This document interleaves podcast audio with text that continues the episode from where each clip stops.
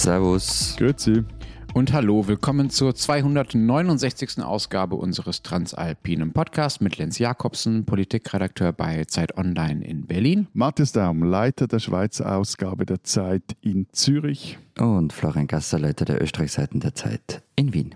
Wir reden diese Woche darüber, was man in unseren Ländern äh, nicht sagen darf. Und bevor jetzt alle fürchten, dass wir äh, eine weitere Political Correctness Folge machen, nein. Und irgendwie schon natürlich doch auch, weil wir darüber reden, was tatsächlich verboten ist. Also nicht, wo die Grenzen des Diskurses sind und so weiter, sondern was tatsächlich im Strafgesetzbuch steht, was man nicht sagen darf. Es gibt dazu einen schönen aktuellen Anlass in Deutschland, leider. Unser zweites Thema ist das Oktoberfest und äh, so ein so bisschen von wegen, Oktoberfest. Von wegen was darf man noch sagen und was ist verboten? Im Bierzelt sind die Regeln etwas weiter. Äh, dazu kommen wir dann im zweiten Teil äh, zum Oktoberfest und zu Oktoberfest-Ablegern, ähm, die es skurrilerweise auch in euren Ländern gibt. Und ähm, wir sind dazu und zu einem anderen erreichbar per Mail unter alpin.zeit.de und per Sprachnachricht an die WhatsApp-Nummer unten drunter in den Show Notes. Ja, ich habe einen Nachtrag. Ich habe nämlich in der vergangenen Woche einen norditalienischen Landstrich vergessen und Bewohnerinnen und Bewohner dieser Gegend haben mich schon freundlich, aber auch sehr bestimmt darauf hingewiesen, mit dem Zusatz, das bitte nachtragen zu müssen, sollen. Was eierst du rum? Das ist ja nicht zum Aushalten. Äh, lass mich raten. Florian, äh, dein äh, Umgang mit Südtirol ist ungefähr so souverän wie meiner mit Ostdeutschland. so ungefähr, ja. Also, ich habe ja aufgezählt, welche nicht-österreichischen Freunde ähm, zur Österreicher Quote fürs Medizinstudium zählen. In der Liste habe ich jene Menschen vergessen, die als Folge des Ersten Weltkriegs brutalst von uns gerissen worden sind. Dazu kommen wir dann später an noch, nämlich die Leute aus Südtirol. Es läuft nämlich so, wer in Südtirol eine deutsch- oder latinischsprachige Matura macht, fällt ebenso unter die Österreicherquote. Und wer aus Südtirol nach Innsbruck kommt an die Uni, der hat oder hatte zumindest früher noch eine ganze Reihe weiterer Privilegien und damit fange ich jetzt gar nicht an, weil sonst kriege ich Flashbacks aus der Studienzeit und ärgere mich nur noch.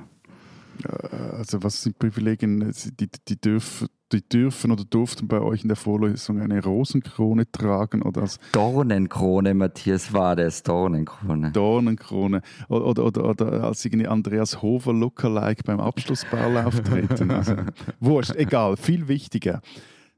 Wenn Sie noch mehr so lustige Geschichten hören, beziehungsweise eben nicht hören, sondern lesen wollen, dann abonnieren Sie die Zeit und zwar unter zeit.de slash Alpenabo. So. Dann lass uns mal wieder äh, nach Thüringen schauen. Äh, Bratwürste?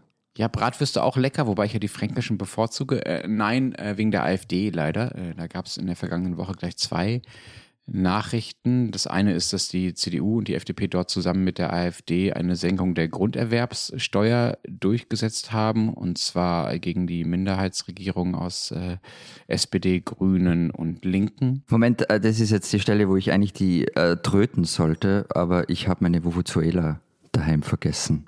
Jetzt kann ich das nicht machen. Aber jedenfalls, hier sollte dieses Tröten kommen. Das, das, die Brand, das Brandmauer tröten. Genau. Kannst du nicht mit Kraft deiner Tiroler Stimme tröten? das war mehr so eine Zughupe, oder? Ja, mei. Die andere Nachricht jedenfalls, über die wir heute ausführlich äh, reden wollen, ist, dass äh, gegen Björn Höcker, den dortigen AfD-Fraktions- und Parteichef in Thüringen, Anklage erhoben wurde, weil er äh, vor einiger Zeit schon, vor zwei, zweieinhalb Jahren, äh, den Satz gesagt hat, Zitat, alles für Deutschland. Und das ist bei euch strafbar? Also dieser Satz? Naja, also in dem Moment, wo ich ihn jetzt gesagt habe, werde ich hoffentlich nicht dafür bestraft und äh, ihr, falls ihr ihn nochmal zitieren solltet, hoffentlich auch nicht. Es kommt nämlich auf den äh, Kontext an. Also der Satz, dieses Alles für Deutschland, war äh, Teil der Losung der SA, also der Sturmabteilung der NSDAP in den, in den ersten Jahren der Nazizeit. Die wurde dann ja später, ja, freundlich gesagt durch die SS abgelöst. Äh, aber die SA ist natürlich auch äh, verboten in Deutschland und mit ihr auch ihre Erkennungszeichen und deshalb ist Höcke nun angeklagt. Vielleicht ganz am Anfang noch, wie kann man da überhaupt angeklagt werden? Er ist ja Parlamentarier und die sind ja bei euch wahrscheinlich so wie bei uns ähm, immun, oder? Äh, ja, das sind sie. Also natürlich musste vorher vom entsprechenden Ausschuss äh, des Landtages die Immunität aufgehoben werden. Ähm, das ist ja bei allen äh, Strafverfahren, auch Ermittlungsverfahren gegen äh, Parlamentarier äh, so, aber in der Regel passiert das auch. Also es kommt ganz selten vor, dass äh, Immunität äh, nicht aufgehoben wird, wenn es ein Ermittlungs- und Strafverfahrensinteresse äh, gegen die Parlamentarier äh, gibt. Und in dem Fall ähm, äh, war das auch so, dass der Landtag dafür gestimmt hat, Höckes Immunität aufzuheben. Aber das Entscheidende ist ja, ähm, also das, was du auch schon sagtest, Matthias, wie findet man raus, wie Höcke das gemeint hat? Ne? Und dazu muss man sich natürlich die ganze Rede anschauen, die er damals gehalten hat und auch sein sonstiges Auftreten. Und also sagen wir so, wenn sich irgendjemand hinstellt und diesen Satz sagt oder wir das im Podcast sagen, dann ist das natürlich weniger wahrscheinlich, dass das in diesem SA-Zusammenhang gemeint ist, als das bei Björn Höcke der Fall ist. Björn Höcke ist, äh, sagen wir mal, der Politiker bei dem, in Deutschland, bei dem man am ehesten auf diese SA-Verbindung überhaupt kommen kann. Und auch die Rede hat wohl diesen Kontext äh, hergegeben. Aber zu welchem Urteil das Gericht dann am Ende kommt, also ob sie sagt, äh, Höcke hat damit eindeutig sich auf die SA bezogen oder eben nicht, das weiß ich natürlich auch noch nicht. Und die Anklage übrigens, dass Höcke überhaupt äh, vor Gericht steht, also nicht die Anklage, sondern die Anzeige, die äh, kam auch aus dem Landtag selbst, also aus dem Gremium, das auch die Immunität aufgehoben hat. Das war nämlich der grünen Politiker Sebastian Striegel, der Höcke angezeigt hat. Aber äh, wenn ihr euch darüber so wundert, dass das in Deutschland strafbar ist, äh, wie ist das denn bei euch? Wäre dieser, dieser Höcke-Satz, würde er dafür in Österreich auch vor Gericht stehen? Florian? Bei dem Satz weiß ich es nicht. Aber ja, also es gibt bei uns das äh, sogenannte Verbotsgesetz. Das ist 1947 eingeführt worden, öfter novelliert worden und verbot oder verbietet die NSDAP und, und auch andere Nazi-Organisationen und jede Betätigung im Sinne des Nationalsozialismus. Und äh, damit da klar ist, dass es kein Spaß ist, äh, fallen die Straftatbestände des Verbotsgesetzes in die Zuständigkeit von geschworenen Gerichten und es ist übrigens auch ein Verfassungsgesetz. Geschworene Gerichte, sowas habt ihr, also wie in diesen amerikanischen Justizfilmen? So ähnlich. Ah, interessant. Darüber müssen wir vielleicht nochmal gesondert reden, haben wir nämlich nicht, äh, finde ich äh, ganz großartig, äh, diesen Unterschied. Aber also Betätigung im Sinne des Nationalsozialismus ist ja eine sehr weite Definition. Äh, was heißt das denn konkret? Also was darf man nun wirklich nicht? Also bestimmte Dinge sind ganz klar. Also würde ich den Holocaust leugnen, stünde ich vor Gericht. So, bei anderen Dingen, ähm, und da sind wir jetzt beim Satz von Höcke, ist es nicht so einfach. Also wenn ich im Gasthaus aufstehe und laut rumbrülle, meine Ehre heißt Treue, dann kann es gut sein, dass ich anzeigt werde. Vor Gericht ist dann aber so wie auch bei euch natürlich der Kontext entscheidend. Also wer bin ich, was wollte ich damit erreichen und so weiter. Aber nochmals dieses Wer bin ich, also das ist ja auch sehr schwammig, nicht? Klar, also ne, es geht um den ganzen Kontext im okay. Rahmen, in dem das passiert ist. Okay, also quasi ein, sie wird dann ein Indizienprozess geführt. Ja, und was ich halt sonst nur getrieben habe in meinem Leben bisher. Ähm, das gilt übrigens auch für Wunschkennzeichen beim Auto. Also man kann sich ja so, so Autokennzeichen selber zusammenstellen. Und wenn sich da jetzt zum Beispiel ADI 18 drauf aufschreibt, bei dem wird schon mal nachgefragt. Wenn man sehr, sehr gut begründen kann, warum das total wichtig ist, weil ich halt Adi heiße und am 18. Dezember Geburtstag habe, dann wird es vielleicht durchgehen. Es ist natürlich trotzdem eine blöde Idee, das zu tun.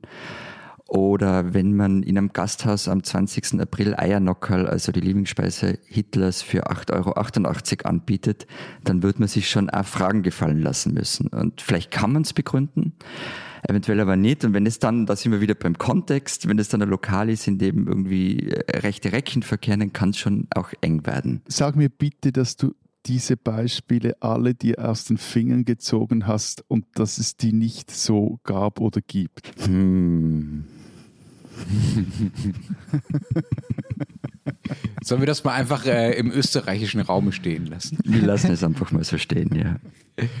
Bei uns gibt es natürlich auch solche Gesetze und die sind äh, auch natürlich im internationalen Vergleich relativ streng, was ja auch ganz gut nachvollziehbar ist. Es ist äh, verboten, Zitat, Fahnen, Abzeichen, Uniformstück, Parolen und Grußformen von verfassungsfeindlichen und verbotenen Organisationen äh, zu zeigen. Dazu zählt natürlich die NSDAP und alle Untergliederungen, Vorfeldorganisationen und so weiter, die es damals gab. Aber es muss halt auch klar erkennbar sein, dass sich das jeweilige Symbol oder äh, den jeweiligen Text äh, gegen die Verfassung richtet und in einer Verbindung, also in einer organisatorischen Verbindung mit einer dieser Organisationen steht. Also völlig klar ist das natürlich bei irgendwelchen SS-Abzeichen oder bei der Hakenkreuzflagge und anderen, ja, wirklich weltbekannten Symbolen ja leider. Und bei Höckes Spruch, Spruch muss auch ich ehrlich sagen, ich weiß nicht, wie es euch gegangen wäre, ich hätte den nicht als SA-Zitat überhaupt erkannt. Und sowas spielt natürlich auch eine Rolle. Ne? Also wer nimmt das überhaupt als äh, etwas wahr, was ein Bezug auf äh, den Nationalsozialismus ist? Äh, also, also nur, nur, schnell, meine, meine ganz harte Google-Recherche hat ergeben, dass das Raunen des Kollegen Gassers ein Nein, er hat sich's nicht aus den Fingern gezogen war, sondern es gibt tatsächlich äh, Restaurants, die Eiernockerl mit grünem Salat am 20. April servieren.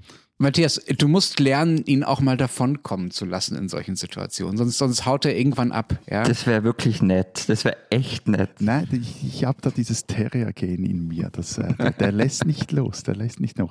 Aber sag mal, gilt denn das bei euch, also auch im Privaten? Also, also dürfen die guten Deutschen und Österreicher und Österreicherinnen, die ihren Opa so gern gehabt haben, dürfen sie den Gut, jetzt ist es langsam wieder schwierig, weil diese, all diese Opas sind jetzt schon länger, vermutlich schon länger tot. Aber trotzdem dürften Sie den Opa, den Sie auch so gern gehabt haben, in, in dessen SS-Uniform begraben, weil er selber die halt so gern hatte. Ja, Begräbnisse sind wahrscheinlich heikel, äh, weil die ja oft so, zumindest in Deutschland, und wenn das so klassische Begräbnisse sind, so halböffentlich sind. Ne? Und da würde man natürlich das äh, vielleicht einen Teil dieser Abzeichen irgendwie sehen. Und das geht eben nicht. Also in Berlin gab es mal vor einigen äh, Jahren einen Prozess, der ganz gut zeigt, wie, wie, sagen wir mal, wie schwammig diese Grenze auch sein kann. Also ob sich diese Zeichen nach außen oder nach innen richten, sozusagen. Ähm, da wurden ein paar Kunststudenten angeklagt, weil die Hakenkreuze gemalt hatten für so eine Kunstaktion in so einem Atelier irgendwo in Berlin. Und blöderweise waren diese Hakenkreuze halt durchs Fenster zu sehen.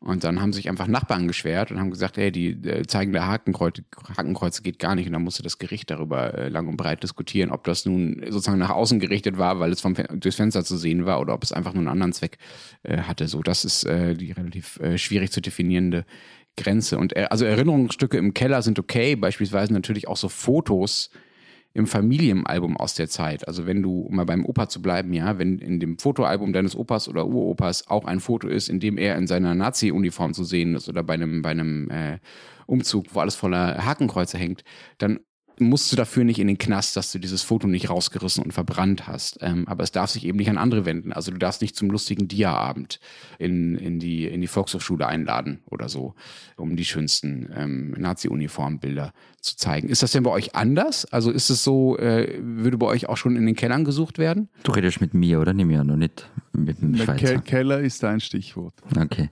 Na, vielleicht nur kurz zu dem, was du mit dem Dia-Vortrag gesagt hast. Also in, im wissenschaftlichen Kontext darf man das natürlich schon zeigen. Also Ausstellungen und solche Sachen, klar. Natürlich, es gibt ja auch, ganz kurz auch wenn ich es sagen darf, es gibt ja mittlerweile auch wieder eine Ausgabe von Mein Kampf. Also du Genau. darfst auch in Deutschland natürlich nicht einfach Mein Kampf irgendwie unters Volk werfen, ähm, aber es gibt eine wissenschaftlich begleitete Ausgabe davon seit einigen Jahren, weil sowas natürlich auch zur Geschichte dazugehört. Das ist ja eine so der Metadiskussion bei dem Thema, über das wir reden, dass du natürlich auch auch nicht so tun kannst, als hätte es diese Phase der Geschichte nicht gegeben, sondern musst halt einen Umgang damit finden. Und du darfst die Sachen halt, oder durftest die Sachen, also darfst nach wie vor, die neue Ausgabe von Mein Kampf kann ich in der Buchhandlung kaufen, aber du durftest diese Dinge halt vorher nicht verkaufen.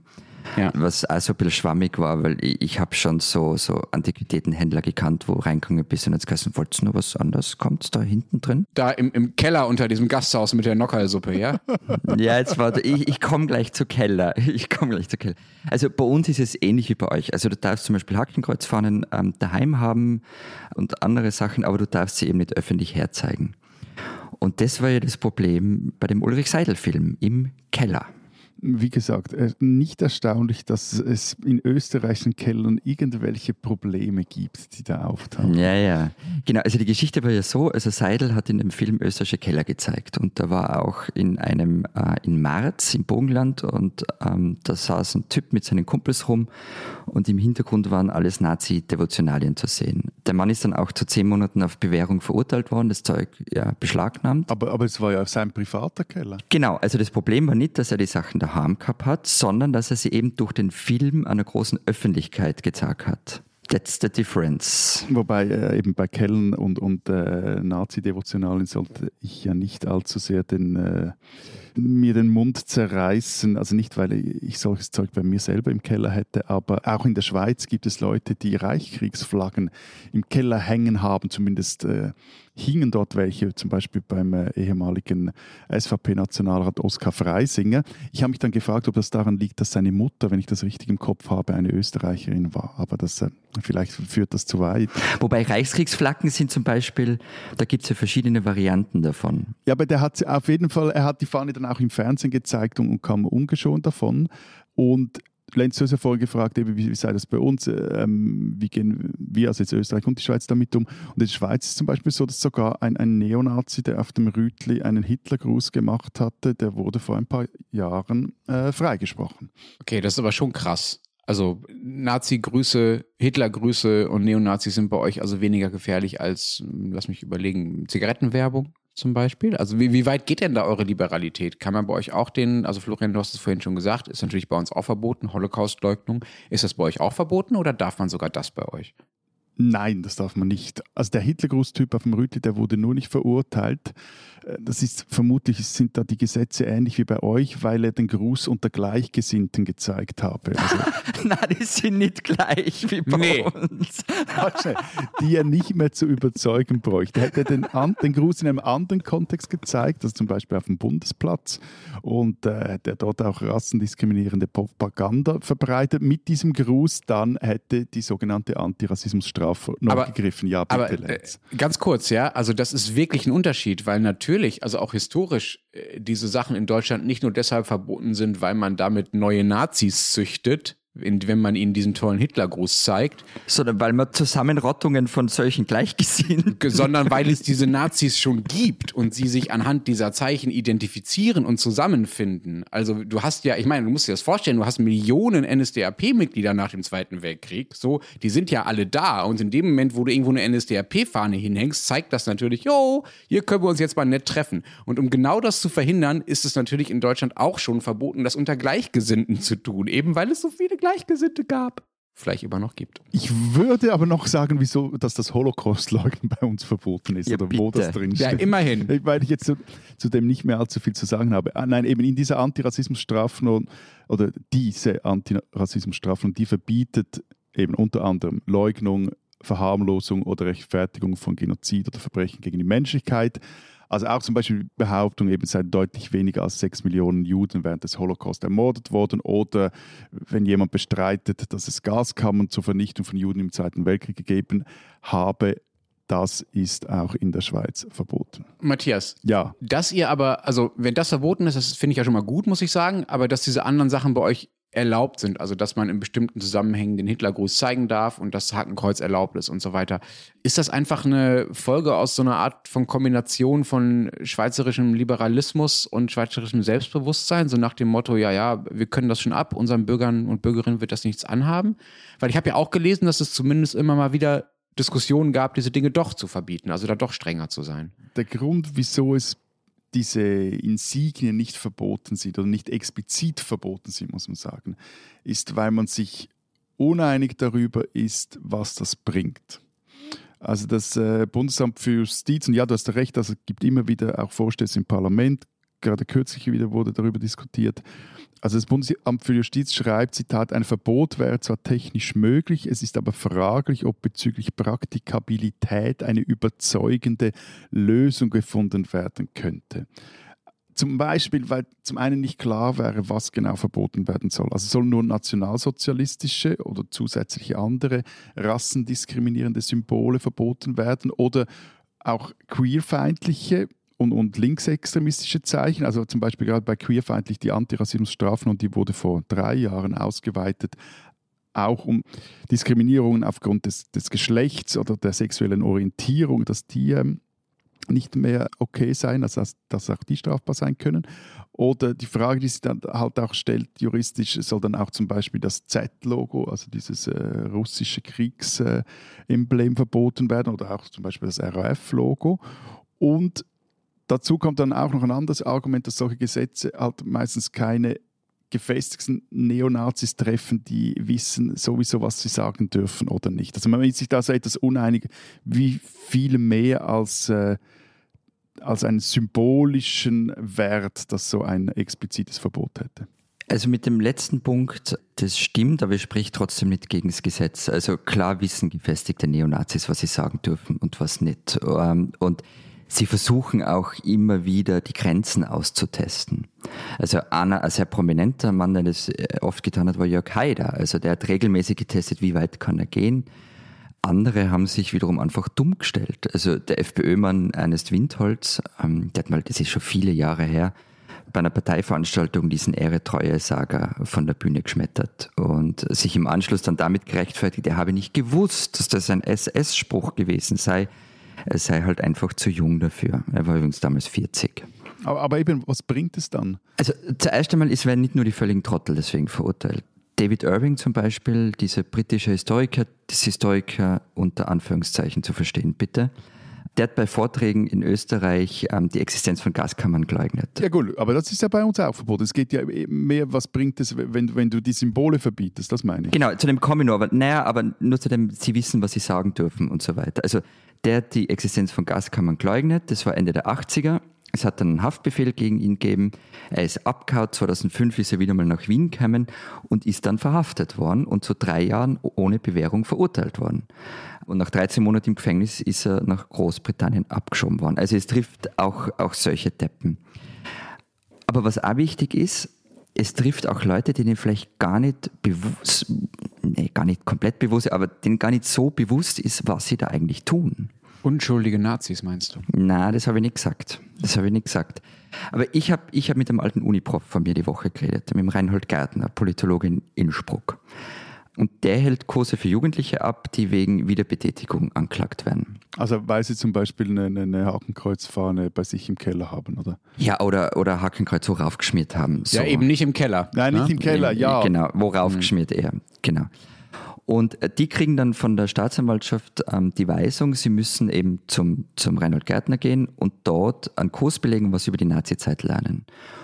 Und er erzählt, dass er sehr oft die Erfahrung gemacht habe, dass eben diese Jugendlichen gar nicht so genau gewusst hätten, was sie da für einen Blödsinn gemacht haben. Und sie haben erzählt, dass sie in der Schule nichts über die Zeit oder wenig über die Zeit gelernt haben und so. Und das finde ich dann eigentlich schon sinnvoll, dass man mit so einem Gesetz eine Handhabe hat, um sozusagen Nachhilfe zu leisten, okay, soweit und nicht weiter. Ja, ich finde das auch gut. Also ich finde gut, wenn das funktioniert bei Jugendlichen und äh, dein Professor scheint da ja aus der Praxis berichten zu können. Ich habe immer so einen leichten Schmerz bei diesen Geschichten, die alle so danach klingen, als sei Nazi-Propaganda und solche Witze und Holocaust-Relativierung und so weiter, als sei das irgendeine Art von dummer Jungenstreich. Das ist ja auch eine. Ja, aber Lenz, wir reden, wir reden ja nicht von, von Mitte 20 oder Mitte oder äh, Jährigen oder noch Älteren, sondern geht es wirklich um Jugendliche in dem Fall. Ich auch nicht. Also ja. ich meine, wir hatten hier gerade in Bayern einen recht prominenten Fall eines Politikers, der in seiner Jugendzeit ein äh, ähm, Flugblatt mit relativ schlimmen äh, Sprüchen in diese Richtung, zumindest in seinem, ähm, in seinem Schulranzen hatte. Mhm. Ähm, ist ja bis heute nicht geklärt, wie es da reingekommen ist.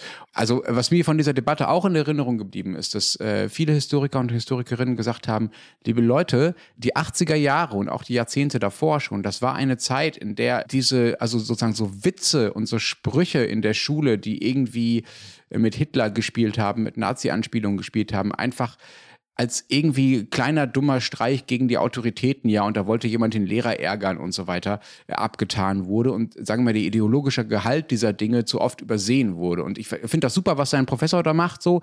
Mir ist es total wichtig, auch zu sagen, okay, gut, wenn man die Leute noch abbringen kann von dem falschen Weg, aber das Zeug hat an sich eine ideologische Substanz, die es zu ächten gilt. Und das ist einfach was anderes als ein dummer Jungenstreich. So. Aber das war äh, jetzt nur meine, mein kleiner Exkurs dazu. Äh, wenn, wenn sie denn da waren bei deinem Prof und der Prof sagt, na Mensch, der hat jetzt verstanden, dass das irgendwie Quatsch war, was er da gemacht hat und dass das nicht so klug war, äh, dann ist die Strafe auch getilgt, ja?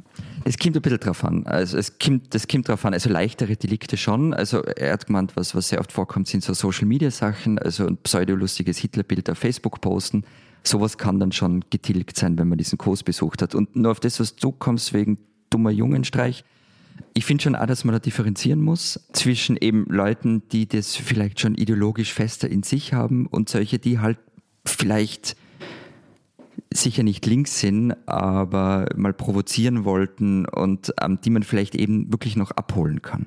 Ihr seid jetzt euch ja da beide sehr einig äh, damit, eben, dass so ein Verbot irgendwie was Richtiges ist, was Gutes ist. Aber Lenz, du hast ja vorher auch schon angesprochen, wieso das ist, auch bei der Frage, wieso es jetzt in der Schweiz nicht verboten sei, ob das einfach mit einem sehr weiten Verständnis von Free Speech, also freier Rede zu tun hat. Äh, die Frage an euch, wird das nie unter dem Aspekt de, des Eingriffs in die Meinungsfreiheit äh, diskutiert in euren Ländern? Also bei, bei uns in den 1990er Jahren, da, als diese Antirassismusstrafnorm eingeführt wurde, 94 war das, war das eine Riesendiskussion und, und auch wieder, als sie 2020, wie gesagt, eben um die Kategorie der sexuellen Orientierung erweitert wurde, wurde dieses Meinungsfreiheit-Argument wieder vorgebracht. Beide Mal wurde sie in einer Volksabstimmung, also muss man sagen, einmal glaube ich etwa mit knapp über 50 und dann aber mit deutlich mit 60 Prozent die Änderung angenommen. Trotzdem, da wurde recht heftig darüber gestritten. Und es ist ja auch ein, ein Eingriff in die Meinungsfreiheit.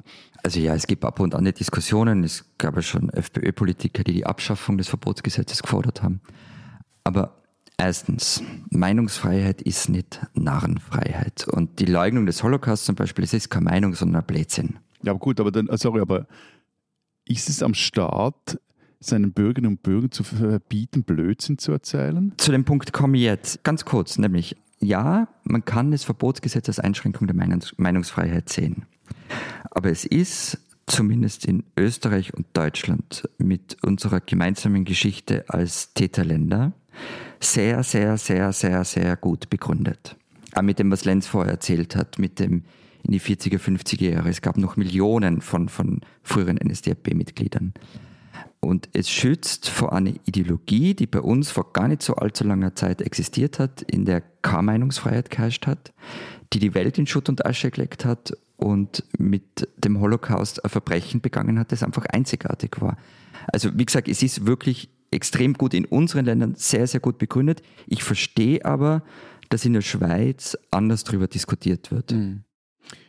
Ich glaube schon, dass es da, also ich fand deine Frage gut, Matthias. Ich glaube schon, dass es bei diesen Verboten, die es in Österreich und Deutschland gibt, gerade bei der Holocaust-Leugnung, natürlich nicht um Fakten, also um falsche Tatsachenbehauptungen geht, sondern auch um Moral. Also natürlich ist der Staat nicht dafür zuständig, jemanden in den Knast zu stecken, der sagt, die Erde ist eine Scheibe, ja.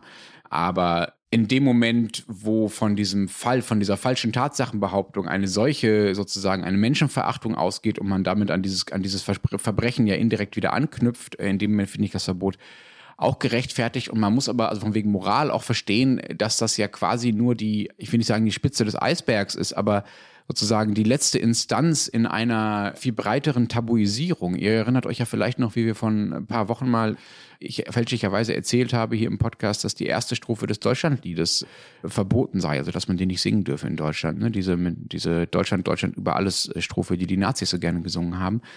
War sie ja nicht. Ja, wie ich dann äh, einräumen musste und wie mich viele Hörerinnen und Hörer äh, korrigiert haben. Und ich will jetzt gar nicht meinen Fehler von damals verteidigen, aber ich äh, war auch nicht der Einzige, der dachte, dass sie verboten ist und der nie auf die Idee kommen würde, die zu singen und das irgendwie für normal und für akzeptabel zu halten. Also da geht es um eine sagen wir, gesamtgesellschaftliche Tabuisierung von solchen Dingen, von denen dann nur ein Teil verboten ist, also nur die extremsten Sachen. Wenn das Ziel ist, dass die Deutschen keine Rechtsradikalen mehr sind, dann können Verbote natürlich nur einen Teil davon abdecken und alles andere sind dann so anerzogene Tabus. Und dann könnte man sagen, jetzt wo wir so einen recht umfassenden Rechtsruck erleben, kann man doch froh sein, dass zumindest die härtesten und eindeutigsten Verherrlichungen der Nazizeit verboten sind. Also ich bin das, ich finde das ganz gut. Ich bin auch ehrlich gesagt erleichtert, weil du fragtest, Matthias, ob es darüber eine Debatte gibt in Deutschland oder in unseren Ländern. Die gibt es in Deutschland nicht. Also wir haben hier wirklich keine Debatte darüber, dass es doch jetzt echt mal wieder Zeit wäre, dass man noch mal wieder das Hakenkreuz zeigen dürfte. So, so weit sind wir noch nicht. Keine Ahnung, ob wir da noch hinkommen. Auch wenn uns das natürlich dieses Verbot nicht vor der Wiederkehr des Faschismus in anderer Form schützen wird. Aber so eine historische Quelle wird halt ein bisschen, bisschen schwerer zugänglich gemacht, um diese Leute zu mobilisieren. Und das finde ich schon mal finde ich schon mal nicht schlecht. Wobei ja interessant ist, wenn man sich die Rechtsprechung in, in solchen Fällen anschaut. Also die, die Schweiz wurde oder hat vor einigen Jahren vor dem Europäischen Gerichtshof für Menschenrechte verloren. Und zwar gegen den türkischen Politiker, ich hoffe, ich spreche den jetzt richtig aus, Dogu Perinçek, der in der Schweiz den Völkermord an den Armeniern geleugnet hat. Und, und auch dieser Völkermord steht in der Schweiz unter Strafe. Und entsprechend wurde dann Perinçek letztinstanzlich vom Bundesgericht, also vom Schweizerischen Bundesgericht in Lausanne schuldig gesprochen. Der EGMR, also der Europäische Gerichtshof für Menschenrechte, meinte aber, die Verurteilung durch das Schweizer Gericht basierend auf der, diesem schweizerischen Antirassismus äh, diese Antirassismusstrafnorm verletze das Recht von Perinczek auf freie Meinungsäußerung. Also solche Dinge müssten in einem freiheitlichen Land wie der Schweiz sagbar bleiben. Wie gesagt, da ging es um den äh, Genozid an den Armenien, also an den Völkermord an den Armenien, nicht um den Holocaust, aber trotzdem, also ist, man ist sich da bis äh, hin zu den obersten europäischen Gerichten nicht ganz einig, wie man mit solchen Strafnormen äh, umgehen soll. Es gab ja in Österreich übrigens auch ein paar, ein paar, recht prominente Prozesse dazu. Zum Beispiel hat Jörg Haider mal Anton Pelinka, bekannter Politologe, der hat ihn geklagt, weil der ihm wiederum in einem Interview vorgeworfen hatte, den Nationalsozialismus zu verharmlosen, wenn er Straflager statt Konzentrationslager sagt. Und in erster Instanz hat Pelinka tatsächlich verloren. Das stand dann auch in dem, in dem weißen Bericht, der mal gemacht worden ist, wie die FPÖ ähm, ab 2000 in der österreichischen Regierung drinnen war. In der letzten Instanz hat Pelinka aber gewonnen und Haider hat es natürlich voll für sich politisch genutzt, was uns vielleicht zum Anfang zurückbringt. Wie ist es denn jetzt, dieses Verfahren gegen Höcke? Kann der das propagandistisch für sich ausschlachten? Ja, also mein Kollege Timmann Steffen, der bei uns viel über die AfD schreibt, sagt ja, mhm. äh, Höcke wird davon profitieren. Das ist ja auch ein Muster, was wir jetzt nicht in, in solchen, in solcher Art von Strafverfahren, aber bei anderen Strafverfahren auch in den USA beispielsweise sehen. Also Trump, der sich freut, dass er endlich angeklagt wird, damit er sich als äh, verfolgte Unschuld inszenieren kann. Höcke versucht das auch. Er spricht davon, äh, die Anzeigen und Verfahren gegen ihn seien eine, Zitat, Justizkeule gegen Dissidenten. Das muss man äh, in Thüringen, in der ehemaligen DDR, auch erstmal bringen, sich deshalb als Dissident zu bezeichnen. Diesen Österreicher sollten Sie kennen. Liebe Generation X, liebe Millennials, wollt ihr euch alt fühlen? Tom Tobo wurde gerade 30 Jahre alt. Gern geschehen. Ist das der Hund von Strache, Florian?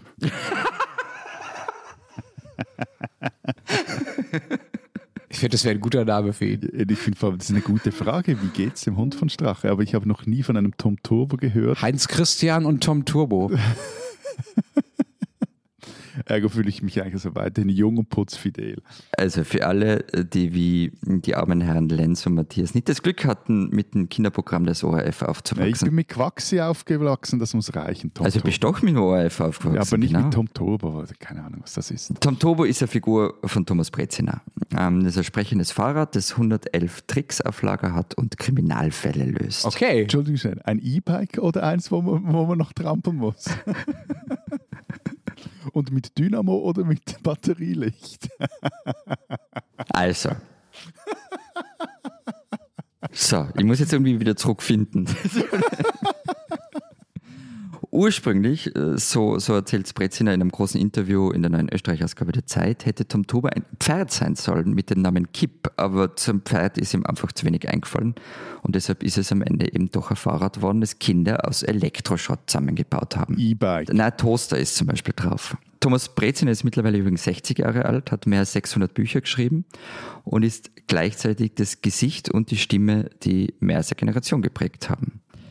Wer so in meinem Alter ist, der kennt ihn als Moderator des Kinderwohlitzers, des Kinderprogramms Ich und Du und eben als Autor von Büchereien, wie zum Beispiel auch der Knickerbocker Bande. Wer ein bisschen älter ist als ich, der hat ihn vielleicht sogar als Puppenspieler im Fernsehen gesehen. Die Jüngeren wiederum sind eher mit dem äh, Forscher Express aufgewachsen. Ah ja, und ähm, die Kinder in China lesen wie besessen die Tiger Team Reihe die dort jahrelang die Charts dominiert hat und sogar Harry Potter auf die hinteren Plätze verwiesen hat. Das Tiger-Team ist eine Gruppe von Kindern, die, Überraschung, auch Kriminalfälle löst. Meine Kollegin Sabrina Luttenberger und ich haben uns mit Thomas Breziner getroffen und darüber geredet, warum Kinder in unserer Gesellschaft nicht ernst genommen werden, warum sie, wie er es sagt, oft nur als formbare Plastilinmännchen gesehen werden, deren Hauptaufgabe es sei, bei den PISA-Tests gut abzuschneiden. Wie es ihnen wirklich vorgehe, interessiert die wenigsten. Er hat uns erzählt, wie ihm ein Flop prophezeit worden ist, als er 1990 in der Knickerbocker Bande ein Mädchen zur Bandenchefin gemacht hat. Und dann haben wir noch gefragt, was er zum FPÖ-Politiker Gottfried Waldhäusl sagt, der Anfang des Jahres in einer Fernsehsendung am Mädchen ausgerichtet hat, wenn ihre Mitschüler mit Migrationshintergrund nicht in Österreich leben würden, dann wäre Wien noch Wien. Das sei menschenverachtend, antwortete Breziner. Jede Form von Ausgrenzung mache ihm Angst und Sorge. Thomas Breziner ist ein Österreicher, den man kennen muss und Tom Turbo übrigens auch.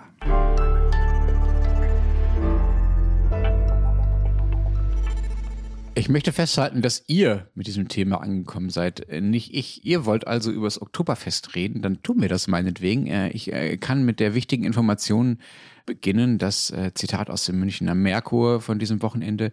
Die erste Bierleiche dieses Jahr historisch spät kam, nämlich am Eröffnungstag erst um 15.38 Uhr. Darüber wird nämlich Buch geführt bei dem Oktoberfest. Es war ein amerikanischer Tourist. Uns treibt oder mich treibt einfach rum, es gibt so gewisse Dinge, die ich an Deutschland wirklich nicht verstehe und ich glaube auch nie verstehen werde. Das eine ist Karneval und das andere ist das Oktoberfest. Wieso tut ihr euch das an? Also wie könnt ihr nur? Du möchtest nicht wirklich das Karnevalsfass wieder aufmachen, lieber Matthias. Warst du mal da beim Oktoberfest oder beim Karneval in Köln? Nein, natürlich nicht, aber ich war auch an ganz vielen anderen Dingen nicht und äh, habe da eine Meinung zu. Zu denen du eine starke Meinung Meinungsstark. hast. Meinungsstark. nein, nein, ich will, es geht nicht darum. Ich, ich, will, ich würde gerne wissen. Ich bin lernbegierig. Erklär's mir bitte. Trotzdem, also sagen wir deine negative Attitüde diesen Veranstaltungen gegenüber. Ich habe nur gesagt, ich verstehe es nicht. Ich habe noch nicht gesagt, wie scheiße ich es finde. Ja, siehst eben.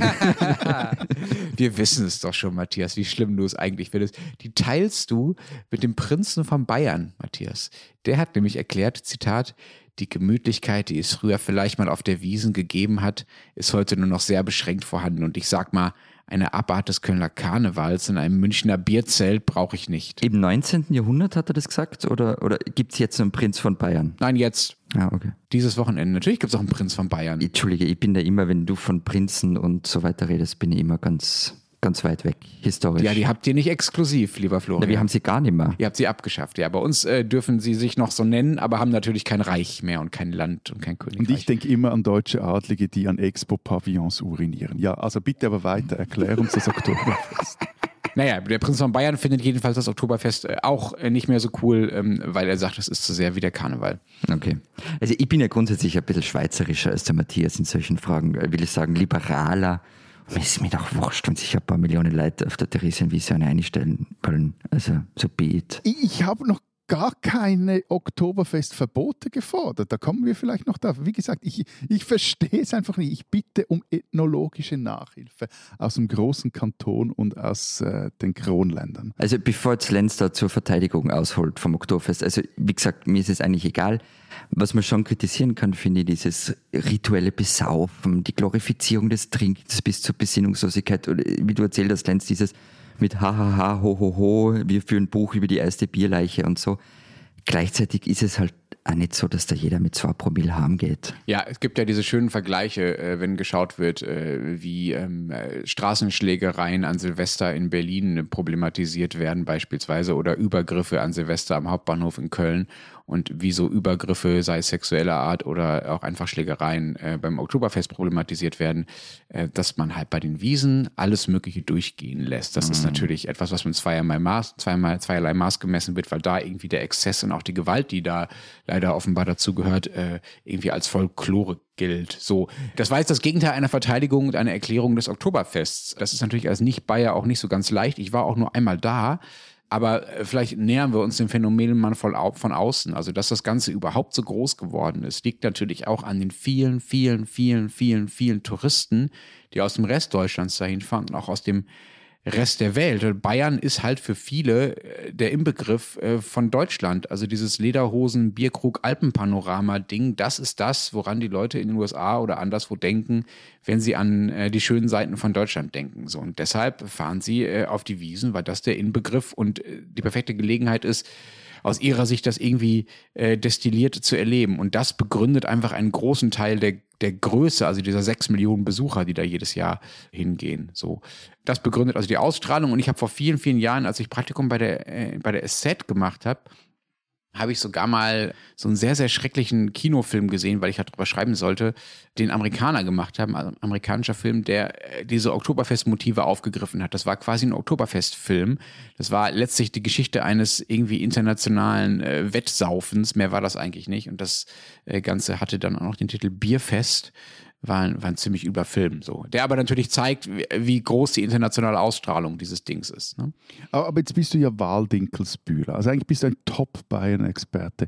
Moment, Moment. Als Wahldinkelsbühler muss ich sofort sagen, Dinkelsbühl ist Mittelfranken. Das ist was ganz anderes als München. Das habe ich in Bayern nie so ganz verstanden, wo da die Grenzen liegen, aber darüber reden wir nochmal gesondert. Ja, aber nein, wie, wie unterscheiden sich? Die saufen unterm Tisch oder, oder, oder Ja, die essen zum Beispiel andere Würste, also saure Zipfel statt Weißwürste. Die äh, sprechen anders. Also, Moment, Moment. Ja. Was sind saure Zipfel? Saure Zipfel. Es freut mich sehr, dass ich an dieser Stelle kulinarische Werbung machen kann. Saure Zipfel sind in einem Sud aus äh, vor allen Dingen Zwiebeln sehr, sehr, sehr, sehr, sehr, sehr, sehr, sehr viele Stunden lang gekochte äh, rohe Bratwürste, die dann nicht mehr roh sind, sondern eben gekocht und so diesen, diese Schärfe und diese Säure aus, dieser, aus diesem Sud aufnehmen, schmecken ganz fantastisch. Kann ich nur empfehlen. Siehst, siehst du, Lenz, siehst du, Lenz, einfach für, für meine Ehrenrettung. Solche Dinge kann ich dann wieder völlig nachvollziehen. Da bin ich total bei euch Mittelfranken oder wer. Das, das, das ist große Kultur. Aber deine Ablehnung des Volksfests äh, Wiesen ergibt sich jetzt also darauf, dass sie da Würst, Weißwürste essen und nicht saure Zipfel? Ah, nein, nein, wenn es um Würste gibt, kann ich Deutschland nicht verstehen. Mir geht es um die Du hast nicht einmal gewusst, dass man in Klaros die Würste häutet. Entschuldige, du hast keine Ahnung davon. Man kann sie so und so essen. Aber erzähl uns doch noch bitte etwas mehr darüber. Wieso kommt man auf die Idee, in irgendwelchen gigantischen Zelten zu feiern? Ja, das ist eine gute Frage. Man muss vielleicht erstmal sagen, dass diese Idee ja nichts ist, was man in München exklusiv hat. Also es gibt in ganz Bayern oder in größeren Teilen von Bayern, auch in anderen Teilen von Süddeutschland übrigens, eine lange und sehr, sehr weit verbreitete Bierzelt-Tradition. Das ist eine völlig normale äh, Form des Feierns. Kann schon sein, dass das beim Oktoberfest alles brutal eskaliert ist und viel zu groß geworden ist, aber dem Wesen nach, also Zelt mit Bierbänken drin und Blasmusik und dazu Alkohol, fettes Essen und so ein bisschen Rummelfahrgeschäfte drumherum, das gibt es halt ständig irgendwo in Süddeutschland. Äh, das gehört einfach dazu. Zählst du uns jetzt gerade zu Süddeutschland dazu? Also, weil in Österreich, Ich überlasse dir diese Entscheidung, Florian. in Österreich gibt es auch Zeltfeste natürlich an allen Ecken und Enden. Ja, schön. Reißt euch zusammen mit irgendwelchen Großmachtfantasien, auch wenn es nur ums Bierzeltfesten geht. Ja, nein, also was ich eigentlich nur sagen wollte, also dass ja die Theresienwiese nicht der einzige Ort dieses Verbrechens ist. Also man Zeltfeste sowieso, aber es gibt ja mittlerweile auch bei uns in jedem zweiten Kuhdorf Oktoberfeste, auch in Wien. Gerade am Wochenende bin ich da an der Wiener Kaiserwiesen vorbeigelatscht, die vor dem Prater aufgebaut wird. Das heißt wirklich Kaiserwiesen, das Teil? Äh, Weil der Franz Josef ein Saufbold war. Das weiß ich nicht, aber ja, es heißt Kaiserwiesen. Und natürlich gibt es da auch einen Kaiser, der in Uniform den ganzen Tag präsent ist. So, so kehrt sich das. Wobei ich darf da nicht allzu laut lachen. Auch in der Schweiz gibt es eben, darum bin ich das sehr heikel, wenn es so da um eure Bierzelt-Großmachtfantasien geht, weil ich glaube, da würde wirklich diese, diese Redwi-Linie ni- nicht mehr funktionieren bei uns, weil es auch Dutzende von Oktoberfesten in der Schweiz gibt und die Kollegen des Online-Portals Watson haben sich die Mühe gemacht, da eine, eine Karte aufzuschalten, wo man das sieht. Also wirklich im Urnerland, in, in, in Mänidorf, in äh, überall, in jedem Krachen. Was ist es gerade? Kuhdorf gibt es ein Oktoberfest. Ja, aber ich habe Wien als Kuhdorf bezeichnet, deswegen. Ja, ja, in Zürich gibt es sogar drei, glaube ich. Und eines ist ja auf dem Bauschanzel hier und eines ist jeweils in der, der Haupthalle des Hauptbahnhofs. Da wart ihr auch schon. Also Zürich zählt so viel wie drei Kuhdörfer, das finde ich okay. Das, das, das, das, das geht etwa auf. Nein, aber ich, ich habe mich ja ernsthaft auf diese, ich habe mich ja ernsthaft, ernsthaft auf dieses Thema vorbereitet und habe den Podcast unserer Zeit Podcast-Kollegen von äh, Frisch an die Arbeit gehört. Da ist nämlich in der aktuellen Folge der Wiesenwirt und äh, Münchner Feinkosthändler Michael Käfer zu Gast. Der klingt da ganz sympathisch, der Mann, aber ich meine, aber auch wenn der mir da eine, eine halbe Stunde noch länger zu erklären versucht, was die Wiesen ausmachen und wieso ein Dirndl und eine Lederhose, ich meine, eine Lederhose gut aussehen sollen, ehrlich, ich, ich, ich habe es auch dann nicht verstanden. Ich werde es nie verstehen. Also, ich muss es ein bisschen gerade rücken, kommt mir vor. Also, ich hatte als Kind auf der Hütte natürlich Lederhosen. Ja, das wissen wir, das wissen wir, das wissen wir. Ja, jetzt war's. du warst ein Kind. Und die sind super, die Lederhosen, weil die halten Wind und Wetter und Dreck aus. Die brauchst quasi nie waschen. Im Zweifel spritzt sie einfach mal mit dem Wasserschlauch ab. Das ist 1A Gebrauchskleidung. also das sind quasi einfach Kotzhosen.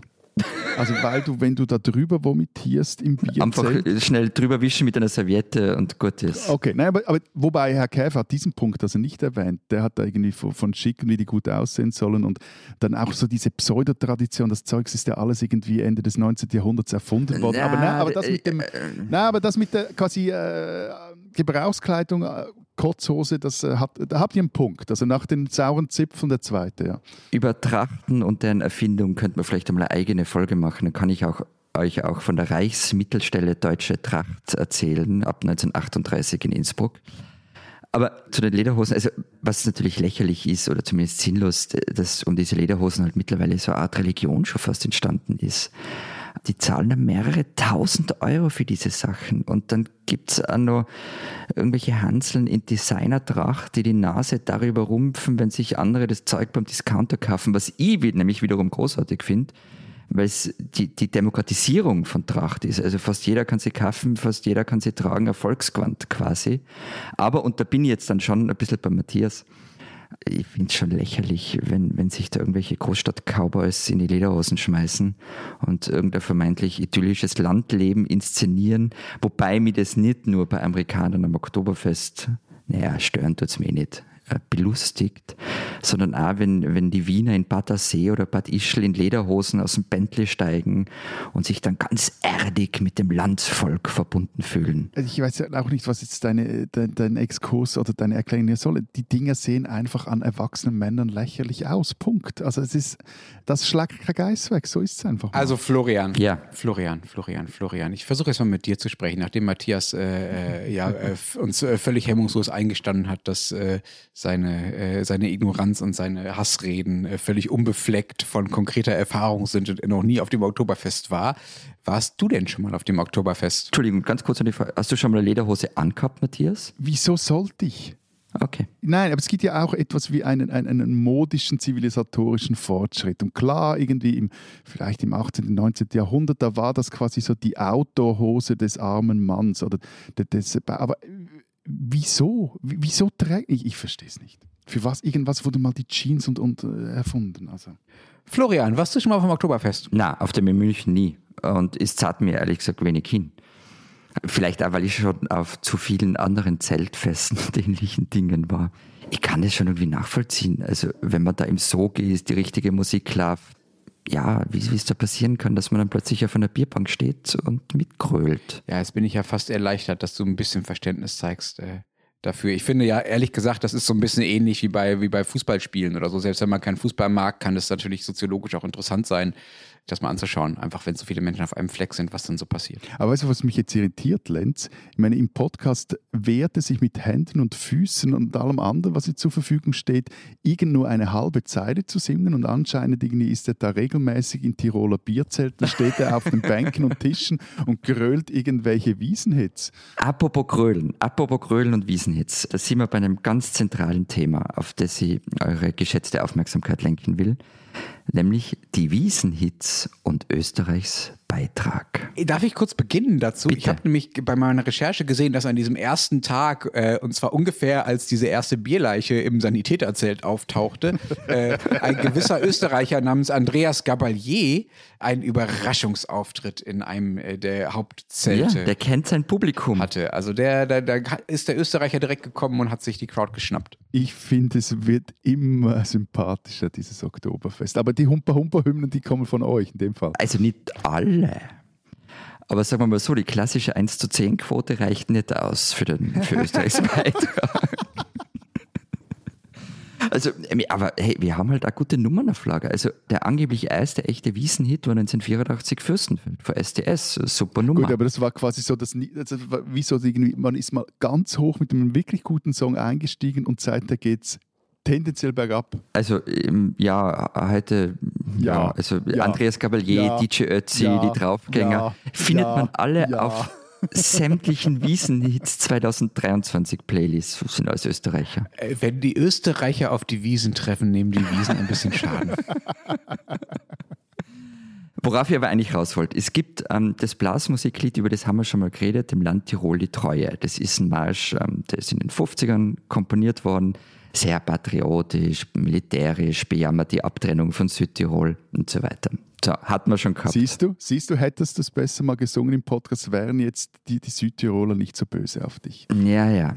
Laut GEMA-Rangliste ist der Marsch eines der meistgespielten Lieder auf dem Oktoberfest. Im Jahr 2017 war es auf Platz 3 und wird dort mit Inbrunst mitgekrölt. So ganz glücklich ist übrigens der Komponist des Marsches nicht damit, welchen Weg da sein Lied genommen hat. Und er hat mal in der Südtiroler Tageszeitung Dolomiten ein Interview gegeben und hat angeregt, dass das Lied bei bestimmten Anlässen nicht mehr gespielt werden soll, etwa bei Zeltfesten, wo Alkohol getrunken wird. Ich lasse ja. das jetzt einfach mal sacken. Was bleibt denn dann noch? Aber Popo sacken lassen. Also eben, ich bin ja eigentlich mit der aufrichtigen Frage in dieses Thema gestartet, dass ich wissen wollte, mir erklären lassen wollte, woher diese Faszination fürs Oktoberfest kommt, was hinter diesem Giga-Event steht, der er heute ist. Es fehlt mir da doch etwas die historische Tiefe. Lieber Matthias, lieber ja. Florian, auch in euren Ländern, das habt ihr ja selber schon eingestanden, ist die Kombination aus fettigem Essen, äh, gemütlicher oder rhythmischer Musik und Alkohol nicht ganz unverbreitet. Lenz, ich habe es nicht eingestanden, ich habe stolz darauf hingewiesen. Das ist ein Unterschied. Ja, genau. So. Also ich glaube, das menschliche Bedürfnis danach, äh, nicht so gesundes Zeugs in sich reinzustopfen, sich zu besaufen und dabei eng mit anderen Menschen zusammen vielleicht sogar zu tanzen, ist jetzt nichts, äh, was nur auf der äh, Theresienwiese in München stattfindet. Und ich habe ja vorhin schon versucht, anzufangen zu erklären, äh, warum das Ding so groß geworden ist. Also Faszination im Ausland mit dem Deutschlandbild. Äh, ähm, aber ich kann natürlich gerne noch ein bisschen historisch ausholen, wenn ihr mich schon dazu so einladet. Also es war ein äh, Mitglied der Bayerischen Nationalgarde, Andreas Michael Dallarmi, der hatte 1810 die Idee, die Hochzeit äh, des dann späteren bayerischen Königs Ludwig I. mal anders zu feiern, und zwar mit einem äh, fünftägigen Fest auf der äh, Theresienwiese, das dann mit einem Pferderennen endete. Und diese Theresienwiese, die wurde übrigens damals Theresienwiese genannt, ja, also äh, nach dieser Hochzeit, äh, weil nämlich die Braut Therese hieß. Das war der Grund. Und die Hochzeit war übrigens auch wirklich noch im Oktober, also äh, am 10. Oktober, wenn ich mich richtig erinnere, wenn ich es richtig nachgeschaut habe. Das fanden dann aber jedenfalls alle, die daran teilgenommen haben, weil das auch ein relativ offenes Fest war, so toll, dass es das danach fast jedes Jahr gab, abgesehen von so Kleinigkeiten wie napoleonischen Kriegen und so, da musste man da mal äh, Pause machen. Stellte sich ja allerdings bald raus, dass den Leuten das Bier wichtiger war als das Pferderennen. Also Pferderennen hat es dann nicht mehr bis ins Heute geschafft, das wurde dann irgendwann abgeschafft, gab es im 20. Jahrhundert nur noch zweimal. 1819 hat dann die Stadt selbst diese Veranstaltung übernommen. Vorher waren das so, so eine Art Landwirtschaftsverein, die das gemacht haben, die da ihre Ernteprodukte und so zeigen wollten. Dann kam halt die Stadt irgendwann und hat gesagt, nee, damit kann man so viel Geld machen, das machen wir mal selbst. Und dann gab es noch eine wichtige Phase, dann wurde halt irgendwann die, Elektri die Elektrizität erfunden und äh, flächendeckend eingeführt. Das ist ganz hilfreich, wenn du in so einem Zelt sitzt und dann nachts da zwischen diesen Zelten rumläufst, wenn es da irgendwie hell ist und man das einigermaßen bequem hell machen kann, das hilft dann doch sehr bei so einem großen äh, Volksfest. Es gab dann auch im 19. Jahrhundert schon irgendwann Zelte, in die 12.000 Leute reingepasst haben, also in ein Zelt, so, ja. Dass man dazu, wie schnell das groß geworden ist, so. Und dann irgendwann, da sind wir jetzt aber dann schon in den Nullerjahren dieses Jahrtausends, also 2005 war das, sah das alles so schrecklich nach Ballermann aus, dass sich die Veranstalter gedacht haben, nee, da müssen wir mal was machen, damit das nicht einfach nur in diese Richtung geht, die wir nicht wollen und haben die sogenannten ruhigen Wiesen eingeführt. Seitdem ist Partymusik erst ab 18 Uhr erlaubt. Also vorher darf man DJ Ötzi noch nicht äh, laut anmachen. Äh, das sorgt dafür, dass auch Familien und Nüchterne noch eine Chance haben, ähm, dahin zu gehen. Also Matthias, vielleicht einfach mal so mittags ein Stündchen reinschneien, sich eine äh, Cola Zero gönnen oder so. Äh, vielleicht ist das eher deine Variante von Wiesen. Wieso unterstellst du mir, ein Cola Zero Trinker zu sein? Ich habe überhaupt nichts gegen Bier gesagt, weder jetzt noch sonst wo. Aber eine letzte Frage noch, die jetzt mich irritiert hat. Jetzt hast du immer vom Oktober, 10. Oktober gesprochen. Das heißt ja auch Oktoberfest, aber wir haben ja, warte schnell, 19. September, wenn wir jetzt aufnehmen. Was zum Teufel? Ja, ähm, ich wusste es ehrlich gesagt auch nicht und ich hätte mir eine sehr schöne historische Begründung dafür erhofft, dass es, der, ja, ich weiß auch nicht, da irgendeine eine Hofzofin mal den Kalender verwechselt hat oder was weiß ich, ist aber leider überhaupt nicht der Fall es ist viel einfacher so, dass die Veranstalter einfach irgendwann gemerkt haben, dass es im September nun mal wärmer ist als im Oktober äh, und äh, sie deshalb einfach besser schon früher anfangen mit dem Fest. Seit 1872 beginnt dieses Fest tief im September. So viel zur bayerischen Geschäftstüchtigkeit, die hinter dem Erfolg dieses Oktoberfests steckt. Ja, siehst du nach, dem, äh, nach den sauren Zipfeln und was war das andere? Das ist mir, auch, das ist mir jetzt auch sogar sympathisch. Also. Und das sind Brüder im Geiste jetzt für dich, ne? die Bayern. Ja, ja, ja. Die spinnen, die Österreicher. Diese Geschichte ist völlig irre und zwar von A bis Z, beziehungsweise von A bis P wie Pony. Aber der Reihe nach.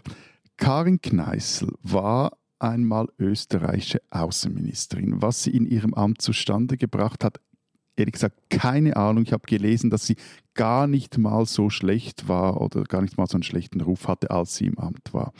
Aber eigentlich ist es egal, weil in die Geschichtsbücher, zumindest in die österreichischen, wird die FPÖ nahe Nahostexpertin, die anscheinend Tochter eines Piloten war, der in Jordanien arbeitete.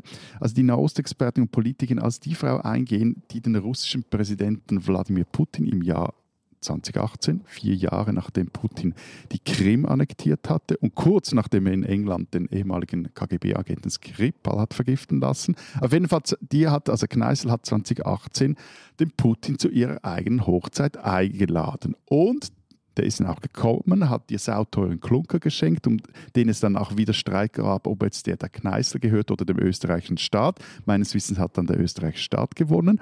Auf jeden Fall tanzen die beiden, also Putin und Kneißl, mit oder ohne Klunker, weiß ich nicht. Die tanzen da Walzer auf dieser Hochzeit.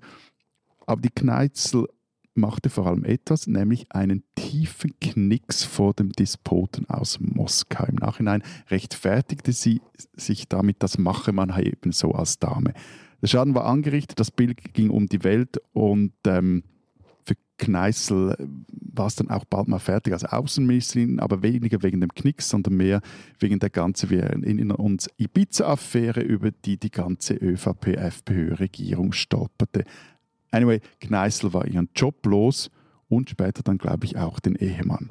Also, was tun? Sie heuerte beim russischen Ölkonzern Rosneft an für den Aufsichtsrat und nach dem Einmarsch in die Ukraine legte sie das Amt widerwillig ab auf Druck der EU, war dann aber zugleich als Kommentatorin für den Propagandasender RT tätig. Und vor allem zog sie mit ihren Tieren, Hunden, Ponys zuerst nach Frankreich, dann in den Libanon und bezeichnete sich fortan als politischen Flüchtling und postete auf Instagram auch regelmäßig Bilder ihrer Ponyspaziergänge. Im war jetzt aber fertig mit Libanon. Da zog sie nämlich nach St. Petersburg, wo sie den Regierungs-Think Tank Gorki leiten soll. Aber eben die Tiere, die Hunde und vor allem eben die P wie Ponys.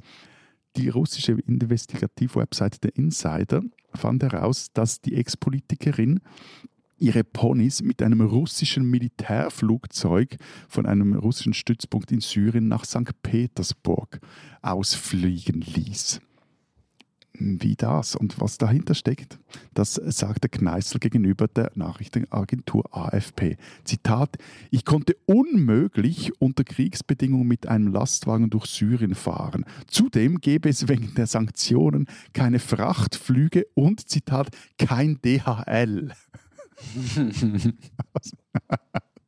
Also, ja, ein Strachesund kam in dieser Sendung schon mal vor. Der war ja schon gar, gar genug. Oder Tom Turbo, wie wir ihn jetzt nennen. Aber ich meine, Kneisels Ponys, ich meine, die Dinger schlagen alles. Ich meine, ihr lieben Österreicherinnen und Österreicher, ganz im Ernst, ihr spinnt doch einfach. Aber Matthias, äh, was ist ja. denn jetzt mit, mit, den Ponys? Sind die, sind die denn heil angekommen da auf äh, dem neuen Hof der Frau Kneißl? Geht's denen gut? Kann man sieht einfach, einfach Schluss, nein, also nein, nein, einfach sein lassen. Matthias, bitte sag mir, dass es den Ponys gut geht.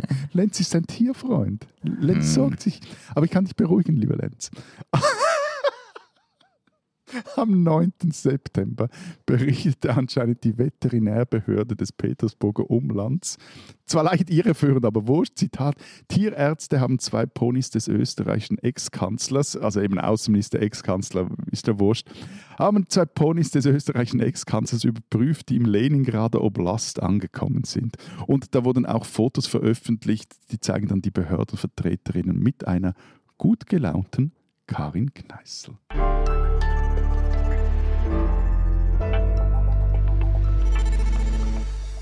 Das war es diese Woche in unserem Podcast. Was steht in der Zeit Schweiz, Zeit Österreich? Bei uns hat äh, meine Kollegin Salome Müller zusammen mit Andrea Aresina einen Essay geschrieben und zwar darüber, wie es ist für junge Mädchen heute aufzuwachen, also 15, 16, 17-Jährige.